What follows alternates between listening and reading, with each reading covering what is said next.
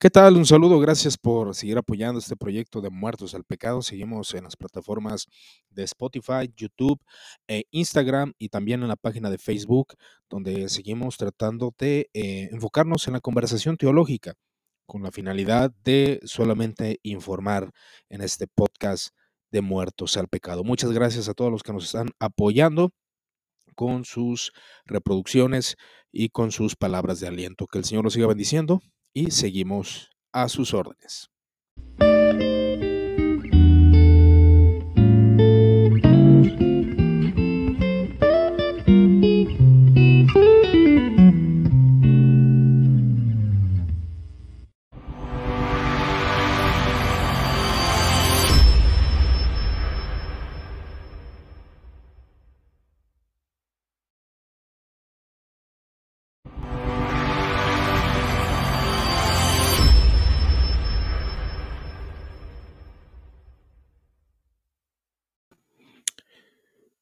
¿Qué tal? ¿Qué tal? Un saludo a aquellos que se conecten a este, este video en vivo de Muertos al Pecado. Eh, solamente quiero aprovechar para hacer una breve eh, transmisión. Una breve transmisión eh, para tocar, tocar un tema que, que, bueno, a mí me maravilla. Es un tema muy muy emocionante, sobre todo por el nombre eh, de la gracia, la gracia de Dios. Eh, creo que implica muchas cosas hablar de este tema. Em, y cabe mencionar que, que, creo que entra en puntos del misterio, puntos misteriosos referente a la gracia. Em, ¿Cómo opera la gracia? Ha sido una, un fuerte, fuerte impulso de debate en el cristianismo. Em, creo que hay bastantes polémicas eh, desde que analizamos eh, la escolástica o aún en el tiempo de los padres de la iglesia, cómo es que siempre ha habido ciertos debates, ciertas influencias de diferentes pensamientos para llegar a un consenso de la gracia de Dios. Pero como dicen, eh, a fin de cuentas, el orden de los factores, pues no altera el producto, ¿verdad? Eso es algo que creo que pudiéramos aplicar en este caso. El orden de los factores no altera el producto. Y así pues, creo que em, en sí la gracia de Dios, eh, como dice el título de este video, imploremos al reformador de las almas. Me gusta esta frase eh, utilizada por San Agustín en capítulos em, del libro de los tratados de la gracia de San Agustín, en el capítulo tercero, hace mención acerca de ciertas réplicas que siempre han sido, digamos así, expuestas por cualquier eh, persona. Son réplicas de constantes ataques hacia eh, el don de la gracia. Porque eh, siempre en los tiempos antiguos y aún en los modernos se replica de que si yo no hago lo bueno o lo correcto es por causa de que no se me ha proporcionado esa gracia o ese poder para vencer el mal.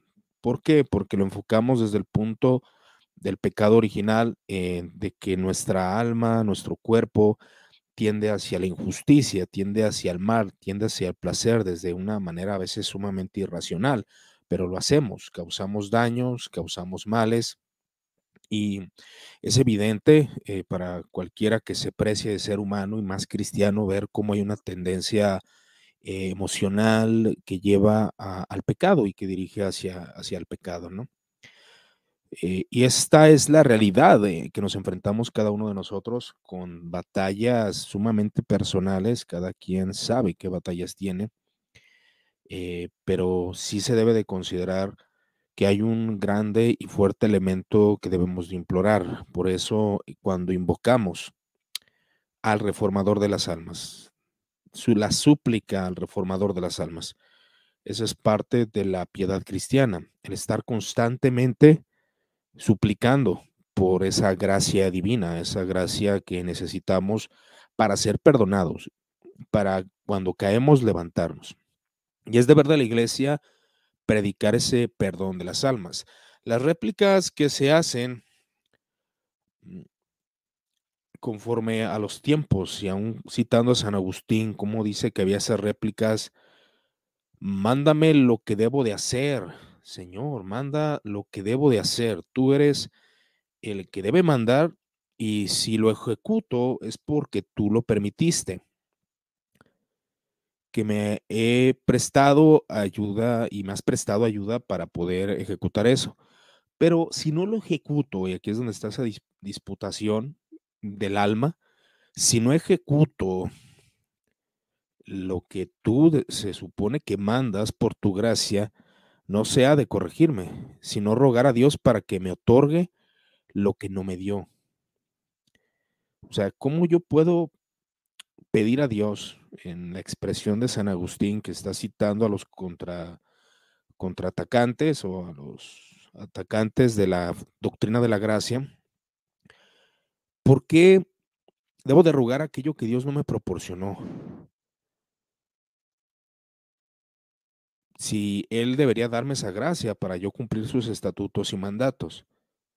O sea que la disputación se tornaba de que si yo fallo es porque la gracia no me fue dada. ¿Por qué? Porque es necesario yo pedirla, porque Él no me la da para que yo cumpla sus estatutos. ¿Por qué se me reprende? Dirán los disputadores. ¿Por qué se me reprende a mí, que soy de tendencia pecaminosa, al ver que no quiero cumplir sus preceptos y no se le ruega más bien para que me dé la voluntad eficaz? ¿Por qué se me reprende? ¿Y por qué mejor no se le ruega a Dios que me dé esa voluntad eficaz para no hacer el mal? Cuando alguien transgrede, es una disputa.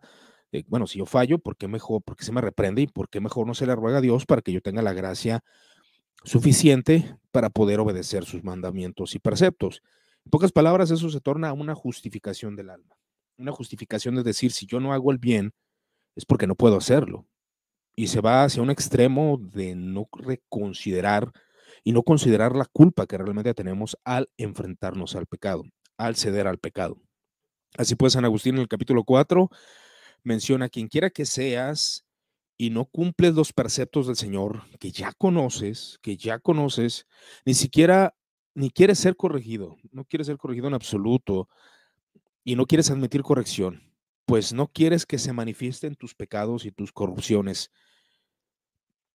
no quieres que te los sajen o te los muestren con saludable dolor para que busques al médico de las almas.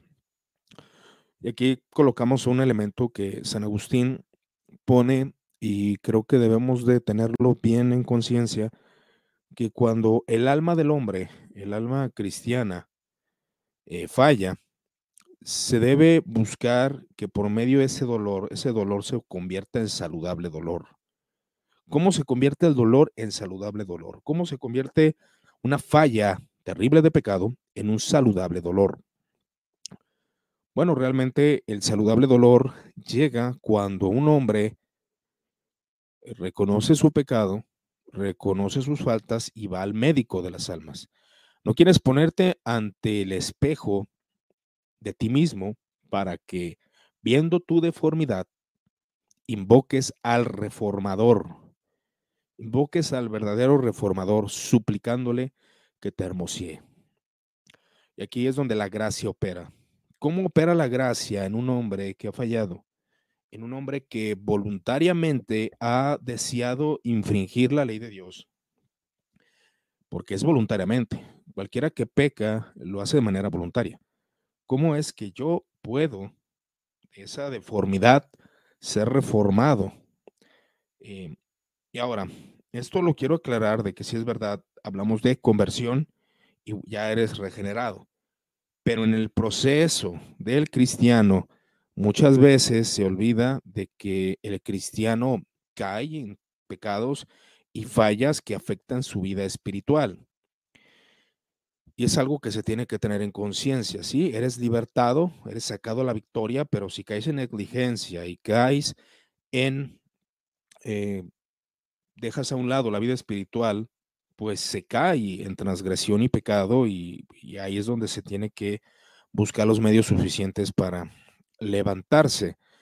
Así que la invocación al reformador de nuestras almas es parte de la gracia. Al invocar al reformador de, de, nuestras almas, la gracia de Dios opera. La gracia de Dios opera y es infinita, no tiene límites. La gracia de Dios no mengua, la gracia de Dios no se detiene. La gracia de Dios siempre está, porque Dios es inmutable y es parte de su carácter. Dios siendo inmutable, da su gracia a los hombres para que estos puedan no solo creer, sino mantenerse y también levantarse de las fallas diarias de la vida, del pecado que se comete. El que rechaza la corrección y solo admite plegarias a su favor, en eso mismo debe ser corregido para que él también implore para sí el divino favor. No solamente esperes que otros rueguen por ti, es lo que San Agustín dice, no solamente esperes las oraciones de otros para que tú puedas actuar en justicia, ser una persona apta para el reino. No es así debemos de ser corregidos y debemos de no solo esperar aquella corrección de otro, ya que aún, aún la gracia eh, tiene una función bastante interesante, que cuando el hombre cae en pecado y en transgresión, pues hay algo que nos lleva a reconocer ese pecado y esa injusticia. Así como el mismo apóstol Pablo no fue reprendido cara a cara por ningún predicador, ningún evangelista. Él fue reprendido cara a cara por el mismo Señor Jesucristo. Así también Pedro, cuando falla y niega tres veces al Señor, él no recibe una reprensión. Según los evangelios dicen, no recibe una reprensión extra de un hombre directamente, de un hombre refiriéndome a un ser humano como tú y como yo, eh, falible y pecador, sino que recibe reprensión directa del Señor eh, Jesucristo. Y obviamente esto no significa que no recibamos reprensión, sino que más bien estamos aclarando que cuando no se recibe reprensión de otro ser humano, de otro cristiano, pues bien, la gracia opera de tal forma que al mismo acto del pecado, la conciencia, el alma sienten los efectos y el desgaste de que has fallado y que has pecado. Y eso te lleva al arrepentimiento y al dolor, para que sea un sano dolor y se lleve al reformador de las almas. Y esto es una invocación al reformador de las almas. He aquí la conveniencia de la corrección que se emplea saludablemente, proporcionándola a la diversidad de las culpas, y entonces logra la eficacia. La eficacia de la gracia se logra cuando un hombre reconoce eh, que ha fallado, de, manera pues que lo confiese o bien interna, he pecado, la falla se siente, se siente el dolor del pecado. Cuando el divino mi, eh, médico mira con ojos de misericordia, en efecto nada se alcanza con ella, sino cuando uno se arrepiente de su pecado. ¿Y quién otorga esta gracia sino el que miró al apóstol San Pedro cuando le negaba y nubló los ojos, y nubló sus ojos de lágrimas, del llanto, del dolor, por eso San Pablo, después de asegurar que ha de reprenderse con dulzura a los que se resisten a la verdad, añadió a continuación, por si acaso les concede Dios, por si acaso les concede Dios arrepentimiento y los lleva a conocer la verdad, escapando del lazo del diablo, según cita a eh, Pablo cuando escribe a Timoteo. No hay advertencia, o más bien hay advertencias, y bien la gracia de Dios opera. La gracia de Dios está constantemente operando en el hombre para que éste reconozca, como San Agustín lo, lo encarga, dice, encarga de predicar, se encarga de predicar la doctrina de la gracia cristiana, aún se negar que Dios puede, sin ninguna intervención de nadie, ni una intervención humana, corregir por sí mismo al que quiere, corrige sin que un ser humano pueda intervenir. Ahí, ahí, es donde las operaciones de la gracia están en nuestras vidas constantemente. Es algo que debemos de agradecer a Dios, porque cuando estamos cometiendo pecados de diferente índole, el dolor que se siente en el corazón, el poder ver lo mísero que es el pecado y lo trascendente que es la vida eterna, nos lleva a la confesión, nos llevan a la oración breve de Señor, perdona mis pecados he fallado. Ahí es donde eh, comunicarse, se comunica más bien dicho, esa fuerza misteriosa y eficaz. Fuerza misteriosa y eficaz. Muchos han esforzado Y sé que hay diferentes posturas de cómo opera la gracia de Dios, pero creo que eh, los sistemas pueden limitar mucho nuestra visión de lo que es la gracia y cómo opera la gracia. Sabiendo pues que eh, los que creen en una gracia que solo opera en los electos, pues bueno, de creer esa parte, de que lo creemos así algunos, bueno, aquí la, realidad de cómo opera la gracia son puntos sumamente misteriosos. Es algo que no podemos probar o realmente no se puede explicar de una manera satisfactoria, ya que entra en una operación de la providencia. ¿Quién se esfuerza por explicar la providencia de Dios y quién va a entender la mente del Señor? Bueno, la gracia eh, es así de misteriosa también. Entra en esas doctrinas de misterio. Pero la realidad, como bueno mencionar, los orden, el orden de las piezas no altera el producto. El orden de los factores, más bien dicho. Eh, obviamente, si las piezas tienen la misma, el, mismo orden o la misma figura, pues obviamente no hay ninguna, no hay ningún cambio ¿no? en el resultado. Pues realmente es eso, o sea, no hay ningún cambio en el resultado. La gracia de Dios no, a fin de cuentas, produce lo que quiere producir. El resultado de cómo opere, eh, de cómo actúa la gracia de Dios, pues bueno, si alguien se arrepiente, si alguien confiesa su pecado, si alguien empieza a obtener virtud, eh, es por medio de la gracia. Entonces, eh, Dios puede corregir a quien quiere por sí mismo y comunicarle con la fuerza de su misteriosa y, eficaz, y eficacísima medicina el dolor de la penitencia. El dolor de la penitencia a través de su gracia misteriosa que opera en el hombre más que son llamados a la reforma. Todos los hombres son llamados a la reforma de las costumbres. De estos de un modo, reformar nuestras costumbres, reformar nuestros vicios. Y ahí es donde ya nos cuestionamos a nosotros mismos, que, ¿en qué estoy fallando? ¿Qué estoy permitiendo en mi vida? ¿Cuáles son las fallas constantes? Porque sí, se puede incidir realmente, y esto es, esto es evidenciado, se puede cometer fallas, pero los cambios, los cambios que la gracia de Dios produce en el hombre para que si alguien cayó o si alguien falló, pues se ha corregido y se ha guiado a la senda de la justicia, que es lo que el Señor Jesucristo hace, ¿no? Ya que opera de diversas formas e innumerables. O sea, la gracia de Dios opera de diversas formas e innumerables. El lenguaje es bastante corto para poder expresar cómo la gracia de Dios opera en cada hombre es bastante corto el lenguaje, ¿no? No podemos con nuestro lenguaje describir en qué momento actúa la gracia, pero sí, sí hemos sentido la experiencia de la gracia, ya que el cristianismo es una religión experiencial. ¿Por qué permanecemos? ¿Por qué creemos? ¿Por qué confiamos? Sabemos que es un elemento de gracia. Así que no toca juzgarlo, no toca juzgar a Dios cómo opera. Así que el barro no le dice al alfarero cómo operar y cómo hacer las cosas. Pero así es realmente lo que ocurre con la gracia de Dios. ¿Cómo opera? Es misterio, no lo sabemos. Pero ¿qué produce en nosotros? Bueno, esa gracia nos ayuda en el caminar diario.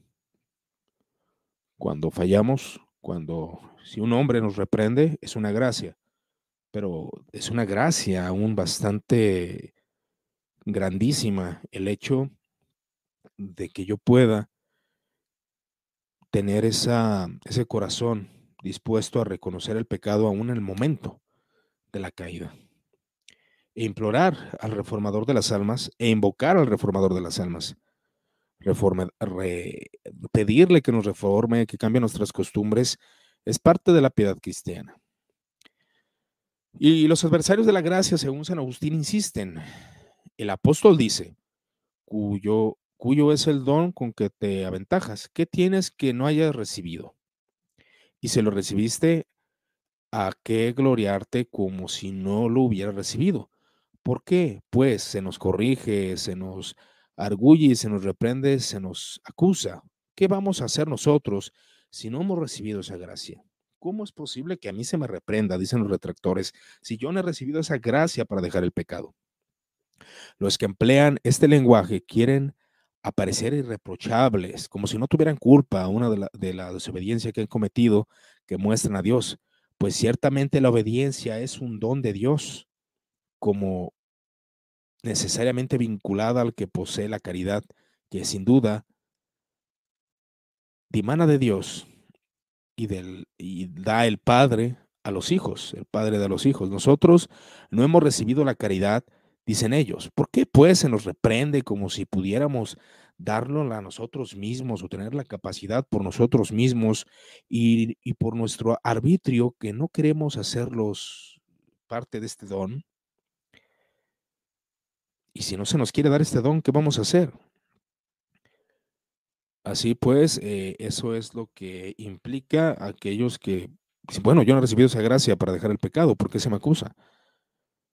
Y la respuesta de San Agustín es de que hay responsabilidad de nosotros. Sin embargo, la corrección es una gracia. Y se recibe la gracia cuando esa corrección se acepta. La gracia de Dios se manifiesta desde el momento en que se hace la corrección. El que se nos muestren nuestras fallas y nuestros errores son elementos de gracia. Por eso debemos procurar no cerrar nuestro corazón. Y es algo que la iglesia moderna ha olvidado. Me refiero a iglesias evangélicas o cualquier iglesia tal vez, donde no se reprende. La gracia de Dios opera desde el mismo instante en que se hace la reprensión a cualquier persona, a cualquier ser humano, a cualquiera que se le predica el evangelio. ¿Cómo opera la gracia? No lo sabemos, pero la responsabilidad humana consiste en predicar esta gracia y al momento de que exista la reprensión de la gracia, hay quien la acepta y hay quien la rechaza. Así que es responsabilidad del hombre, ciertamente. Porque obran con iniquidad aquellos que no ven en la reprensión la gracia. Y cuando la gracia opera, cambia, produce cambios, produce frutos y produce paz y reformaciones en nuestra alma y los vicios son quitados. Por eso doy gracias por su atención. Esta es una pequeña parte del comentario de la gracia de Dios eh, basado en los escritos de la gracia de San Agustín. Que tengan una excelente noche. Dios los bendiga. Hasta luego.